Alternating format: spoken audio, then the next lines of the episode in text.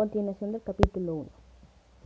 De manera que nuestras relaciones sociales eran escasas, aunque nos faltaba la visita ocasional de uno de nuestros vecinos, si se puede llamar vecino a una persona que vive a 5 o 6 leguas de distancia de la casa de uno, en resumidas cuentas, puede usted estar seguro de que yo llevaba una vida bastante solitaria.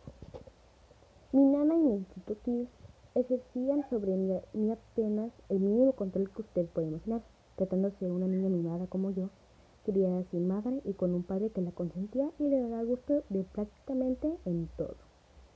Uno de los primeros incidentes de mi vida que puedo recordar fue algo que marcó mi mente con un sello terrorífico e indeleble y que aunque he podido borrar de mi memoria, algunos dirán que fue una cosa bastante trivial que no merece ser registrada aquí, pero pronto verá usted por qué la incluyo en mi relato. El cuarto de los niños, pues así se llamaba, aunque yo lo tenía para mí sola, era una amplia habitación con un espinado techo de roble. Se hallaba en el último piso del castillo. Creo yo no debía haber tenido más de seis años cuando una noche me desperté y a mirar por todos lados no vi a la niñera. En realidad ella no estaba y yo supuse que me encontraba sola. Pero no sentí miedo, porque yo era una de esas niñas afortunadas cuyos padres o guardianes se por mantener en la ignorancia las historias de fantasmas y cuentos de hadas, y todos esos relatos, fantasiosos y de, misterio o miedo,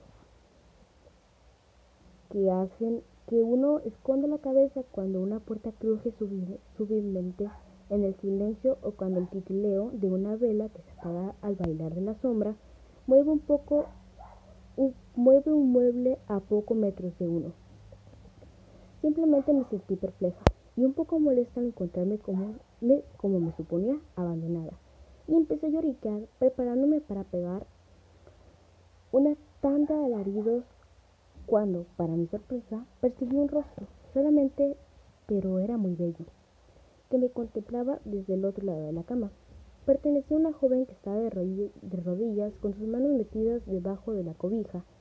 La miré con un suerte de asombro placentero y dejé de lloriquear.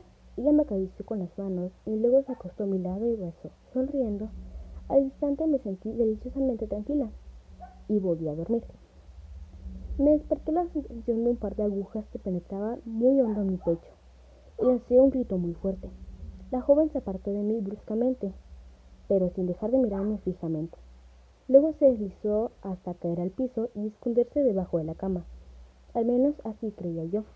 Ahora sí, por primera vez estaba asustada y empecé a gritar a pulmón partido. La nana, la niñera, el ama de llaves, todos vinieron a corriendo a verme. Pero cuando les conté lo que me había pasado, no les dieron importancia y se dedicaron a tranquilizarme. Sin embargo, a pesar de ser solo una niña, me di cuenta que habían puestos pálidas y llevaban una sensación universal de ansiedad. Las observé mientras miraba debajo de la cama y examinaba los rincones de la habitación. También se agachaba para ver si había algo debajo de las mesas y abrieron el armario para ver ahí. Y, al, y oía a la madre de llaves contar a la niñera.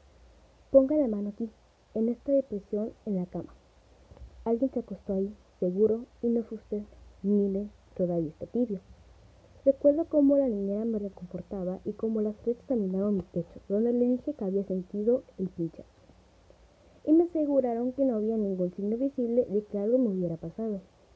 El ama de llaves y dos sirvientes encargadas del cuarto niños permanecieron al pie de mi cama toda la noche, y a partir de entonces una de las sirvientas siempre me acompañaba en las noches hasta cumplir 14 años. Después del incidente estuve nerviosa durante mucho tiempo. Llamaron a un médico, un señor mayor, muy pálido. Aún recuerdo su largo y saturnino rostro, levemente picado de viruela y su peluca castaño. Durante un buen tiempo me visitó con intervalos de dos días y me daba medicinas que, que por supuesto odiaba. La mañana siguiente a la aparición yo estaba en un estado de terror y no soportaba estar sola ni por un momento.